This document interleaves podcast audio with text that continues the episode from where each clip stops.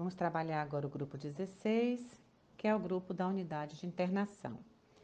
É, são na unidade de internação, os processos são voltados para a prestação de atendimento a pacientes clientes que necessitam assistência, né, uma assistência com permanência na instituição, programada ou não, sistematizados de acordo com o grau de complexidade da organização.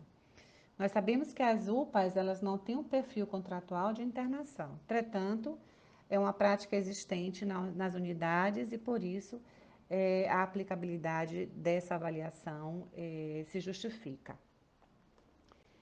A primeira pergunta é: existe um relatório ou evidência que identifica o perfil epidemiológico local? Isso é extremamente importante, porque a importância de evidenciarmos esse perfil epidemiológico em uma unidade de saúde, ele se justifica pelas ações que, gente, que devem ser implantadas para melhoria do serviço. Se você conhece quem é seu tipo, sua, sua clientela, se você é, conhece quem busca o seu serviço, você pode facilitar é, é, o, o direcionamento de políticas específicas para aquele perfil epidemiológico, implantação de metas específicas para aquele perfil epidemiológico, ou seja, as ações se voltam mais para o atendimento dentro daquele perfil epidemiológico. Então, é de grande relevância que as unidades de saúde tenham consciência, evidência identifique o seu perfil epidemiológico local.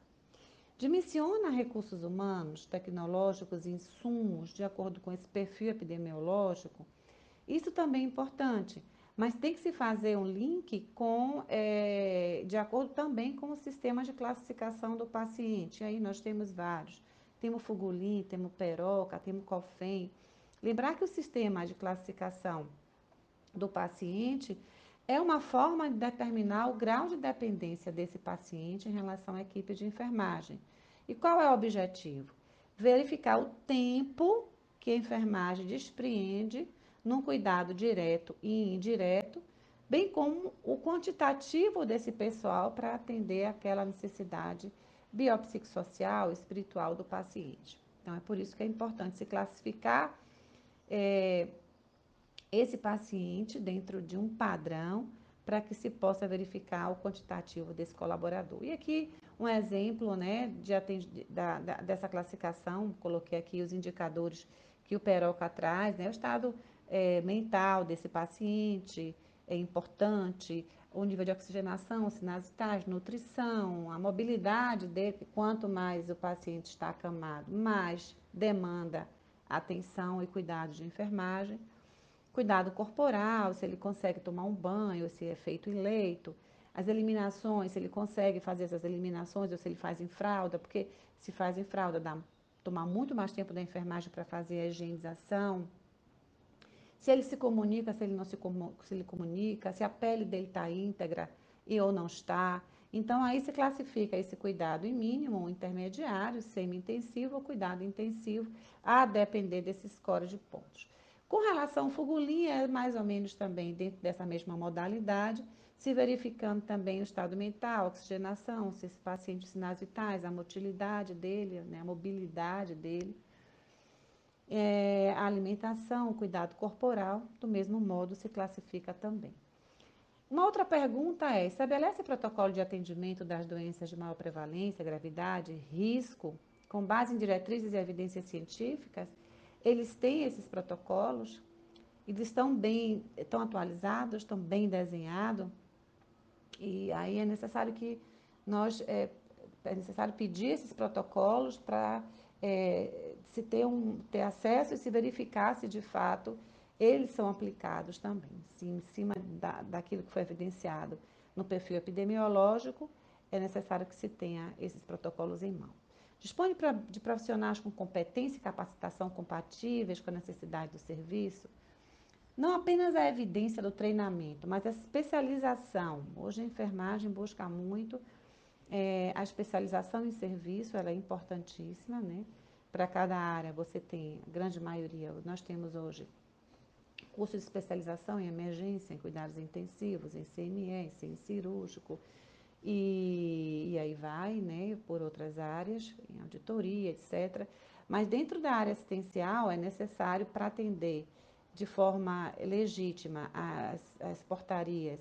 A legislação como um todo hoje já estabelece também um, a, a, a exigência de profissionais especialistas, a exemplo de obstetrícia, a exemplo de unidade de terapia intensiva, a exemplo de neonatologia, a exemplo de centro cirúrgico, a exemplo de CME, né? Então, é evidente, tem que se ver não apenas o treinamento, que a gente vai falar sobre a capacitação pela educação permanente, mas também a capacitação dele do ponto de vista de especialização. Planeja as atividades avaliando as condições operacionais e de infraestrutura, viabilizando a execução dos processos de trabalho de forma segura. Ele, ele planeja assistência, ele tem escalas, ele tem é, é, insumos, ele tem equipamentos necessários, ele tem um processo de sistematização da assistência.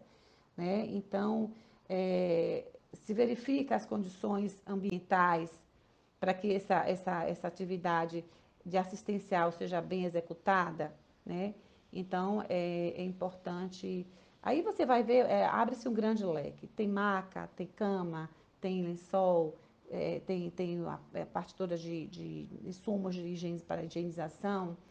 É, existe um sistema integrado de informatização, enfim, tem que se observar o todo. A unidade está com aspecto limpo, de boas condições de pintura e instalação. Eu costumo passar a mão em cima, quando eu faço uma avaliação, em cima das, das superfícies mais altas, mas é lógico que aquilo que, que salta aos olhos, como uma parede encardida, descascada, um teto é, totalmente infiltrado, uma cama enferrujada, é, lixos sujos, é, isso chama, os, chama logo a atenção. Mas é importante que se prenda, que nós passemos, na, focar nossa atenção naquilo que não está tão visível, né? Isso a passar um, um, papel em cima de uma superfície, de uma bancada, de uma janela, em cima de um equipamento de monitorização que fica mais alto, em cima é, da, da cama. Isso é importante para se avaliar o nível de higienização do ambiente. As janelas estão fechadas. Isso é importante porque, é, ou teladas, né, é, em razão da, dos, é, do acesso de vetores, né, que podem causar doenças. Os pernilongos, né, enfim. Então, é também importante se observar, está climatizado o ambiente, né, é, e se não está climatizado, se está arejado e se tem proteção nas, nas, assim, nas, nas janelas, se são teladas. Também é importante verificar para a segurança do paciente, para o acesso do paciente, para ele é, a possibilidade dele fugir, né? E se for um local alto, o risco dele cair. Então, é importantíssimo se observar se essa janela confere proteção ao paciente. Proteção para que ele não caia, a proteção para que não entre é, vetores que possam causar doença. E se aquele ambiente é arejado, é, ele está confinado, abafado. Também é importante se observar. Monitora a manutenção preventiva e corretiva das instalações, dos equipamentos, incluindo a calibração. Aí é, é observar o ar-condicionado, a evidência de limpeza dos filtros de ar-condicionado, a troca deles, o bebedouro também, a troca de filtros de bebedouros, a detetização do ambiente, dos equipamentos, né? É, a calibração dos, dos equipamentos de aferição de pressão, é importante que haja esse controle, um cronograma mensal ou anual para é, trimestral ou semestral para se fazer a manutenção dos equipamentos tem que estar evidenciado e a enfermagem tem que ter total controle sobre, é, sobre a, a, manutenção dos mesmos. Possui ponto de oxigênio, possui ponto de vácuo de ar comprimido para cada leito. É, observar também vazamento, é importante citar, você vê o oxigênio vazando, né? é importante se observar se existe é, a distância também, porque embora a gente não, não esteja trabalhando com RDC 50, mas é, é, fácil de você ver um leito grudado no outro, isso, isso também pula os olhos. Né? A distância pré-determinada é de mais de um metro, mais de parede, de, de lateral com outro paciente, mas enfim. É importante porque muitas vezes quando você não precisa nem pegar uma, uma, uma fita para medir, está muito próximo, isso não, não é o ideal. É, possui aspirador portátil, também é importante para que, se houver um pane na rede de vácuo, tenha-se um aspirador à mão. Oxímetro, capnógrafo monitor multiparamétrico, exames de imagem, exames de laboratorial é, é, é factível a unidade, é, o eletrocardiograma existe, existe um eletrocardiograma na sala vermelha, existe um eletrocardiograma é, em uma, um local onde é feito é, pacientes que não estejam dentro da sala vermelha, né, para outros, outros pacientes da sala amarela, para outros pacientes, enfim, que chegam e se faz necessário fazer a avaliação. Então, isso é, é necessário ser verificado. Cilindro de oxigênio reserva, de reserva armazenado em local seguro, em pé, preso, para que não haja queda e risco de explosão. Para transporte de paciente também. Então, é preciso que se tenha esses cilindros de reserva. Rota de fuga identificada, colocada em parede, bem determinada, objetiva, clara, nos locais específicos. Possui luz de emergência ligada a um gerador, é, isso também é importante para evitar pane no momento de queda de energia, tá?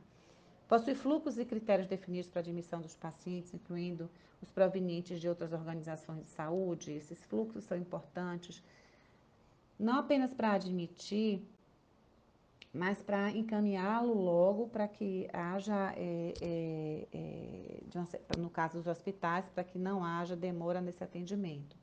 Existem fluxos e critérios definidos para alta desses pacientes. É, existe um planejamento dessa alta, considerando as ações multidisciplinares do plano terapêutico do paciente, considerando os riscos e problemas ativos para viabilizar as orientações e preparo da alta.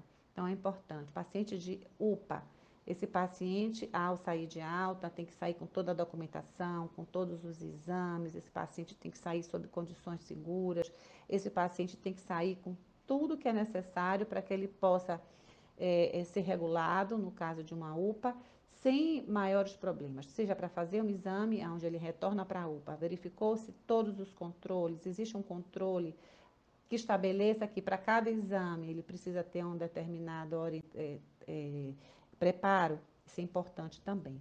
Né? Nas regulações, é, o ato de regular da saída do paciente também.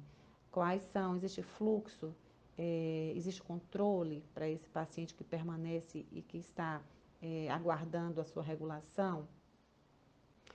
Existe critérios de fluxo de atendimento ao paciente crítico? Qual a rota? Como é que deve ser desenhado? Como é a, a, o atendimento desse paciente? Estabelece método de articulação com a rede de referência e contra-referência.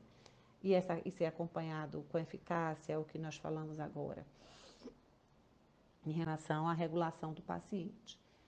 Possui barra de apoio no banheiro, na privada.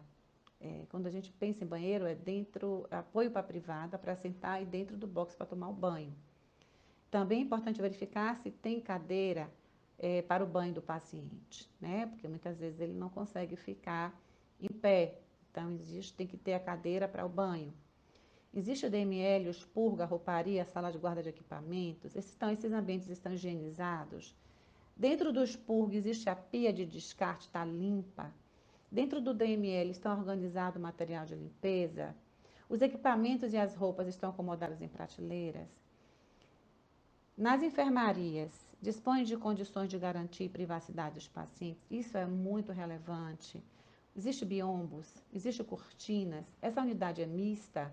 Se essa unidade for mista, o cuidado tem que ser muito maior, porque é o ideal que esteja uma, um, em determinado espaço os homens e em outro determinado espaço as mulheres.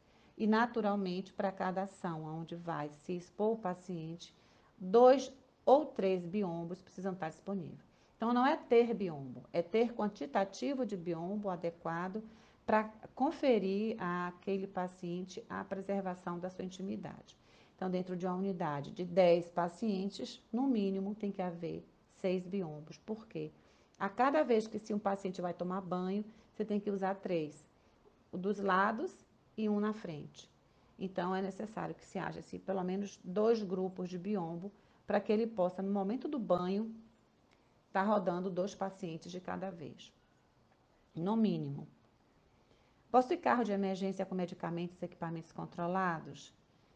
É, esses controlados, é, eles são checados, medicamentos de emergência, desfibrilador, dispositivo para intubação orotraqueal e ventilação mecânica. Olha, uma das coisas mais importantes é que a enfermagem entenda que aquele carro de emergência precisa ser conferido de 12 em 12 horas. Isso, isso está diretamente relacionado com o risco de óbito do paciente.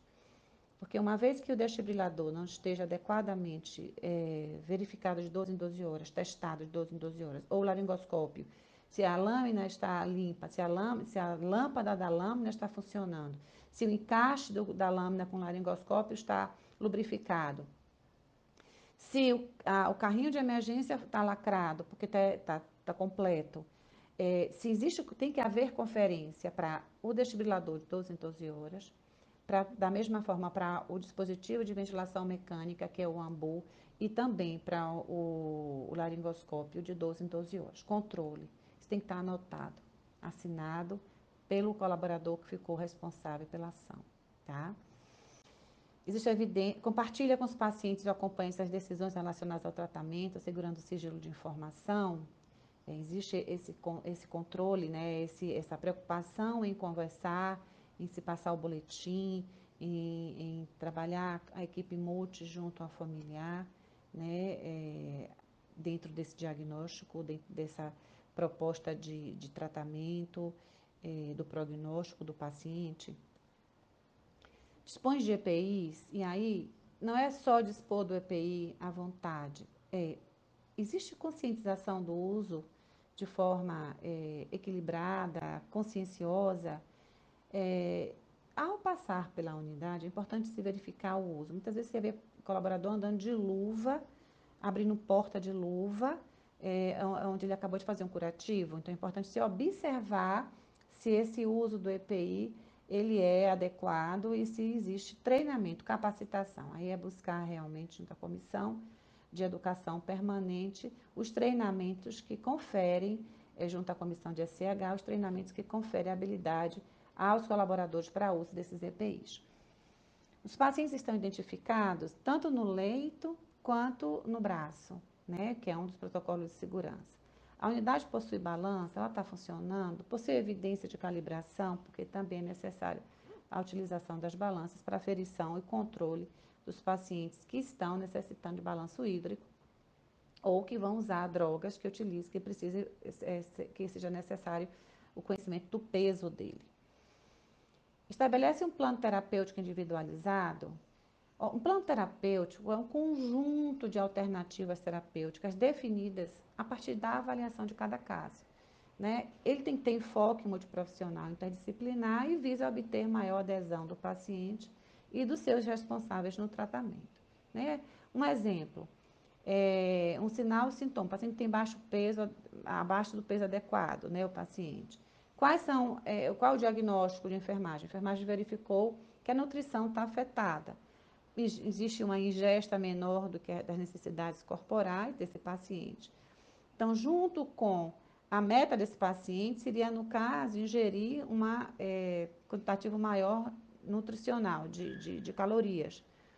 E as intervenções, lógico, que somado ao serviço de nutrição, somado à assistência médica, é se trabalhar para determinar as exigências calóricas necessárias, que quem vai fazer é a nutrição, né, junto com, é, com a, a equipe médica, e, é, mas isso é muito mais voltado para a nutrição, mas é, se a enfermagem, ela como membro da equipe, ela está ali, ela que dá o medicamento, ela que dá o, o alimento, ela que sabe que o paciente comeu, ela que vê se sobrou comida do paciente, ela é que vê como é que está, ela que injeta o alimento na sonda interal. Então, assim, a enfermagem, a nutrição, a equipe médica, a fisioterapia, a psicologia, é, o serviço social, é, a equipe toda tem que estar tá envolvido nesse plano terapêutico, tá? Desse paciente. É, estabelece plano interdisciplinar da assistência, que é muito próximo do que foi dito, né, com base no plano terapêutico, porque o plano terapêutico é, é o ideal que ele seja feito em equipe, né? O plano interdisciplinar, interdisciplinar ele acomoda os planos terapêuticos de todas as áreas. Mas existe, é, é, deve-se considerar o grau de complexidade e dependência desse paciente, para se estabelecer o problema desse paciente, qual o objetivo que eu tenho que alcançar para atender esse problema e qual vai ser o profissional que vai estar envolvido nessa meta. Então, isso aqui é o plano terapêutico definido caso a caso. Então, do ponto de vista cardiovascular, do ponto de vista gastrointestinal, neurológico, nutricional, respiratório, renal e outros, aqui a depender de quem vai estar envolvido, médico, enfermeiro, médico, nutricionista, médico, enfermeiro, fisioterapeuta, médico, enfermeiro, nutricionista, médico, enfermeiro, fisioterapeuta. E esse plano, uma vez estabelecido, confere ao paciente uma maior possibilidade de recuperação e segurança na, na, na, na sua, é, na sua pleno, no seu pleno restabelecimento. Existe instrumento para mensurar para mensuração da classificação da dependência? Está linkado lá atrás com o dimensionamento da equipe. Como eu já falei, né, no caso, um exemplo para o adulto é o Fugulin, né, que nós já vimos lá atrás, mas na pediatria o DINE. E aí vai, eles vão é, é, mensurar, depender da, da, dependência do paciente, a, o número de colaboradores necessários para que possa ser feita uma assistência é, de, com segurança. Identifica os riscos assistenciais do paciente, e aí tem que ver probabilidade de ocorrência de um evento que afeta a integridade desse paciente, ou que afete a equipe de saúde, a comunidade. Então, os riscos assistenciais do paciente têm que estar, se, tem que estar focado dentro daquele grande, né, a segurança do paciente ele tem alguns protocolos. Mas, enfim, é, esse paciente tem risco de queda, de alergia, de broncoaspiração, de ultradepressão? Se tem, quais são as ações que a enfermagem precisa propor para reduzir a possibilidade desses incidentes? Isso deve ser feito em paralelo com o SAI, né, com o diagnóstico do paciente, tá? Utiliza instrumentos padronizados para avaliar o risco assistencial? Aí nós temos vários. Temos a escala de Morse, que é o risco de queda, de Braden, que é o risco de úlcera de pressão, Ramsey avalia o grau de sedação, é, Norton, pele, enfim. Existe é, essa, essa, é, essa padronização, esses instrumentos, ferramentas ajudam a é, avaliar o risco assistencial. Cumpre os protocolos de prevenção e controle de infecção e biossegurança? Tem equipe treinada? Tem evidência? Todas as pias é, existem é, sabão né, e álcool gel, tanto nos quartos como nas enfermarias? Cumpre a RDC 32? Conforme é, é, nós entendemos que para a segurança do paciente e para a segurança do colaborador. O sapato do, do colaborador está fechado, ele está com adornos, porque os adornos eles podem é, servir como um veículo de transmissão de, de patógenos. É, esse colaborador ele está é, com as unhas curtas, isso não está efetivamente descrito é, na NR32, mas é importante que se destaque que isso tem a ver com a possibilidade de infecção, assim como cabelo muito longo, solto, né, onde ele se projeta em cima do paciente. Cumpre as diretrizes de protocolo de segurança, aí nós já temos né, os seis protocolos. Existe a evidência de trabalho, treinamento, é, evidência de que esses protocolos são estabelecidos. Por exemplo, identificação de paciente, como foi dito, tentar, tentar identificar o paciente adequadamente na, na beira, no beira-leito, na pulseirinha. Né? Esse, é, o risco de queda, ele tem pulseirinha identificado o risco de queda. Né? E paciente que tem risco de, que tem lesão de pele, é, como é que ele está, se, se, como está sendo dirigido para ele o cuidado.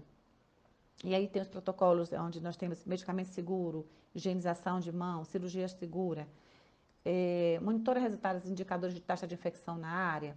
Ele tem esse, esse resultado, a CCH promove, troca informação e é feito o que com esses dados?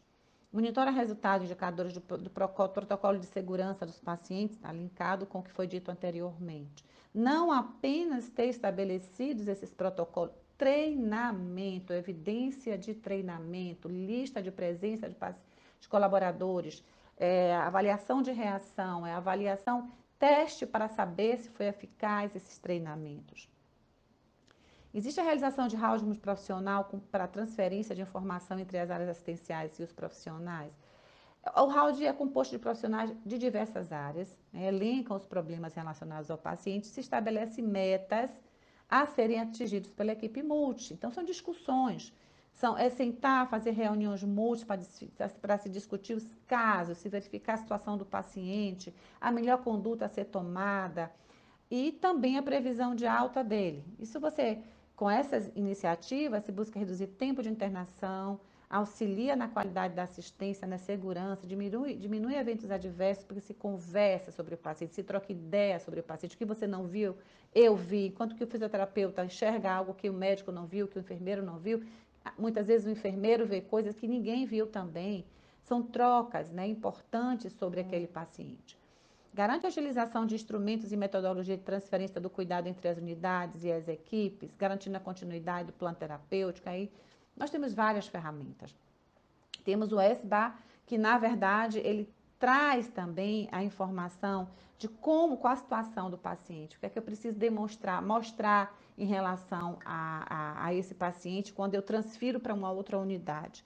Né? Então, eu tenho que trazer para é, a, o meu colega que vai receber o meu paciente que estava na, na terapia intensiva, que vai para a unidade de internação, por exemplo, está chegando na unidade de internação, eu tenho que saber qual a situação do paciente, eu tenho que saber a avaliação que foi feita, quais foram as recomendações. Então, essa transição do cuidado ajuda a, as equipes, garante a continuidade do plano terapêutico. Existe evidência de padronização das ações para prescrição, uso e administração de medicamentos? Bom, é uma grande, é uma grande soma de ações, né?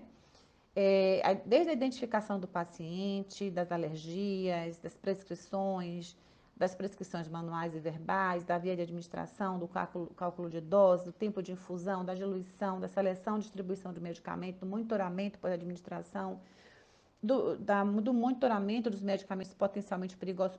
Esses itens são de verificação. Né? Isso tem que estar padronizado. Isso tem que estar padronizado. É, no caso da terapia medicamentosa, a implantação de pulseiras de identificação do paciente, né, minimiza o risco de erro, ele estando identificado, é um dos primeiros protocolos, que é a identificação, diminui o risco desse paciente ser trocado.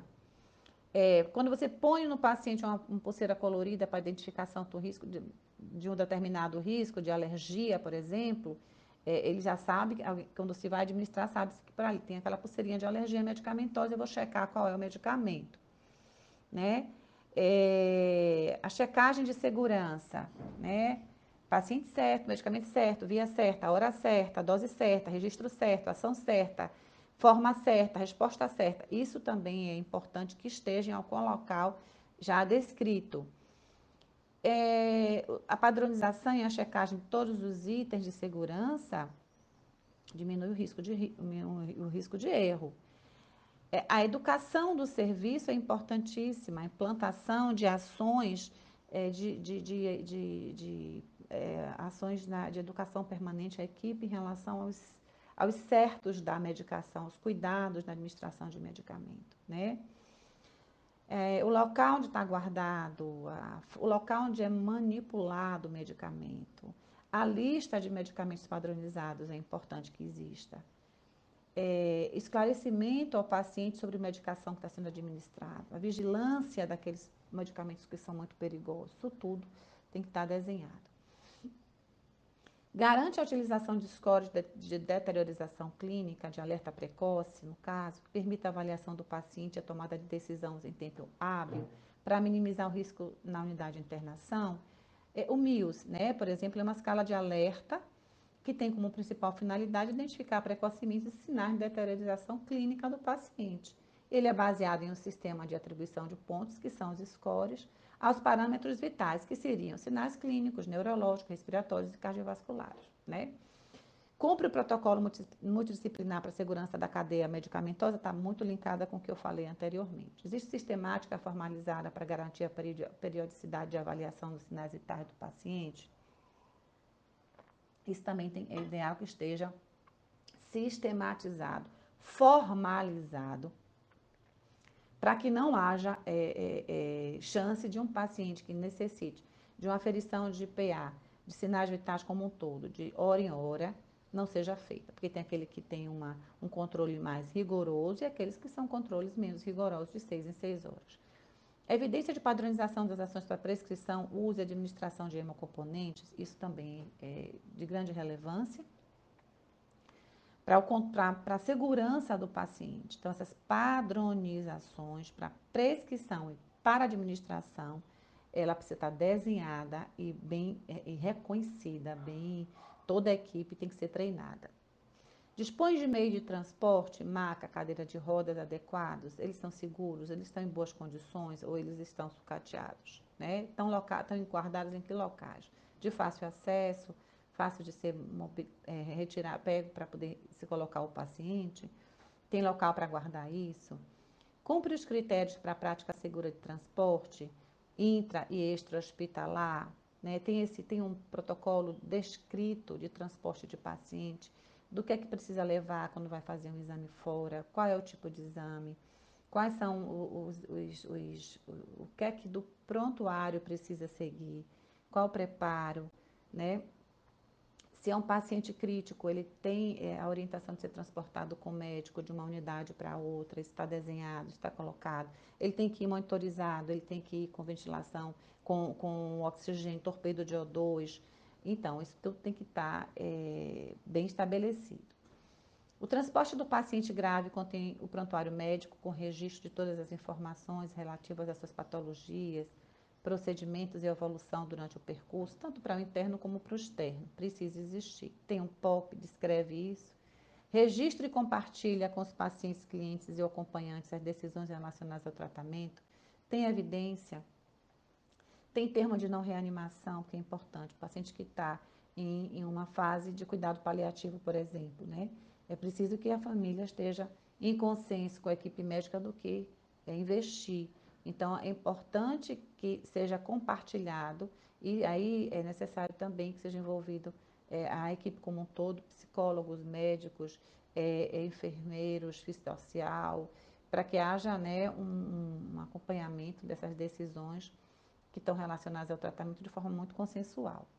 Dispõe de plano de alta multidisciplinar de conhecimento do paciente, do cliente, do acompanhante, para continuidade do cuidado extra-hospitalar o plano de alta, ele é considerado o momento em que a equipe de saúde toda se reúne com o paciente ou com o familiar dele, seu cuidador, para realizar orientações, né, referentes à área a cada qual a sua área. Então, enfermagem, fisioterapia, social, psicólogo. E é importante que se deixe claro as necessidades e as técnicas é, de procedimentos, né, e, e, e tudo aquilo que o paciente se beneficiará na saída dele da, da, do hospital ou da unidade, que seja. Pode ser escrito, pode ser verbalmente. É, é importante que fique claro para o familiar sobre é, os cuidados que devem ser é, tomados com esse paciente. Ideal que seja escrito e que o, que o familiar leve, tá? Tem o objetivo de aumentar a capacidade do autocuidado, de fortalecer a adesão ao tratamento, de reduzir a frequência da hospitalização e também eh, de estreitar a comunicação entre o hospital e, o cuidado, e o cuidado fornecido ao paciente. Isso tem que ter evidência de existir.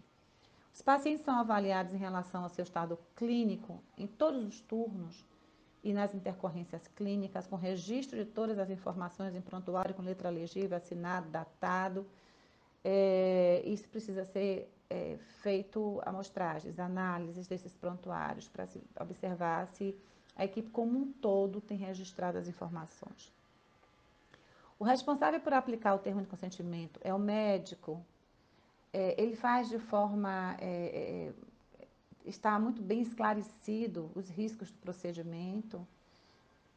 Todos os prontuários auditados possuem o termo de consentimento livre esclarecido assinado para os procedimentos que foram invasivos ou para os procedimentos anestésicos. Existe evidência de implantação da SAI e isso é importante estar, ser, ser bem avaliado, verificado, é, tem que estar evidenciado. Cumpre as diretrizes de notificação dos incidentes e eventos adversos. Quem é que notifica? Existe indicador? Existe análise crítica e evidência de treinamento para aquilo que foi notificado? Essa, essa notificação é feita para a Anvisa e para internamente também, conversado sobre o que tem sido verificado, que não está correto. Cumpre as diretrizes de notificação de hemovigilância, farmaco e tecnovigilância junto aos órgãos competentes e internamente tem que ser divulgado, conforme eu disse. Cumpre os critérios e procedimentos de segurança para a utilização de equipamentos e material. Isso é a revisão programada. Tem que ter um cronograma em consenso com a manutenção ou com eh, a engenharia eh, clínica, tem que haver um, um calendário, né, um cronograma de revisão periódica de todos os equipamentos. Isso tem que estar evidenciado. Considera evidenciado e é, muitas vezes até você observa que existe uma tarja em alguns serviços, ele deixa evidenciado quando será a próxima revisão. Considera as características individuais dos pacientes, clientes e acompanhantes, respeitando suas tradições culturais, crenças, sexualidade, valores pessoais e privacidade, para o planejamento do cuidado, existe evidência disso? Existe treinamento sobre humanização? Dispõe de unidade de isolamento com precaução, precaução padrão? Isso é obrigatório a partir de 30 leitos, né? Se menor, a ausência deve ser considerada como uma coisa, como uma não conformidade, mas que na verdade não, é, não implica efetivamente em, em um, uma penalidade. Possui a identificação dos tipos de isolamento disponível na unidade? Que tipo de isolamento o paciente está? Né? Porque tem que ter as plaquinhas para se colocar na porta. Possui fluxo padronizado de atendimento às urgências e emergência? Tem algum código de alerta né, para o paciente que está em uma urgência, para que o médico chegue rápido, para que a equipe se reúna rapidamente? Existe um acordo formalizado entre SH, enfermagem e higienização? relacionado ao processo de higienização da unidade, das superfícies, dos equipamentos. Considerando a redução do risco de infecção, muitos equipamentos a enfermagem é que manipula para a limpeza, para que justamente a equipe de higienização, que muitas vezes não está capacitada, não crie problema, não, não, não cause dano. Então, tem que haver um, uma formalização da forma de limpeza, um treinamento da SCH, para que essa efetiva higienização ocorra. Garante o registro de alta formal em prontuário dos pacientes atendidos na unidade de internação? Os equipamentos e material são de uso exclusivo da unidade? Todos os medicamentos e os produtos são rastreáveis? Existe evidência de controle, identificação e troca de dispositivos para infusão endovenosa e dieta interal? Isso é importante se checar e é importante se pedir para ver a evidência. Os medicamentos sujeitos a controle especial são guardados em locais, em caixas, em gavetas, em armários chaveados, Atualmente, se, se houver uma farmácia é, satélite, isso fica com a farmácia, mas em locais que não existe, é, muitas vezes é importante se ter é, um controle desses, desses medicamentos especiais.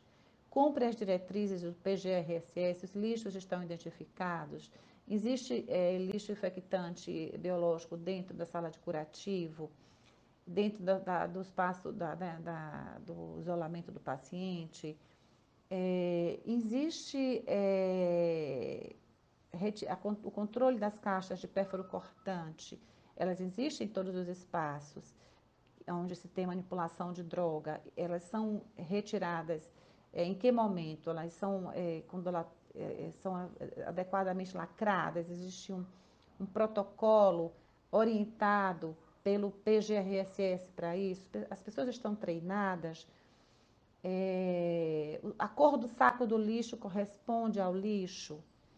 É, isso é muito importante. Pensa-se que isso talvez não tenha impacto, mas isso tem impacto direto sobre o risco de infecção e, e o risco para o colaborador também. Estabelece sistemática de identificação e mobilização de doadores de órgãos, tecidos e